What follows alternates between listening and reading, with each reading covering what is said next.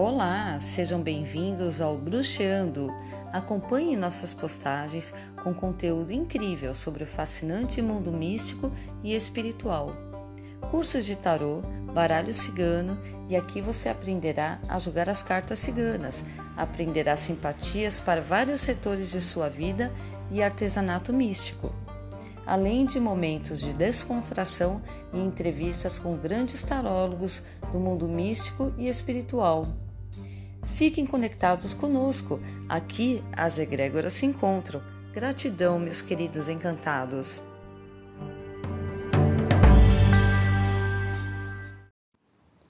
Carta 2 Os obstáculos.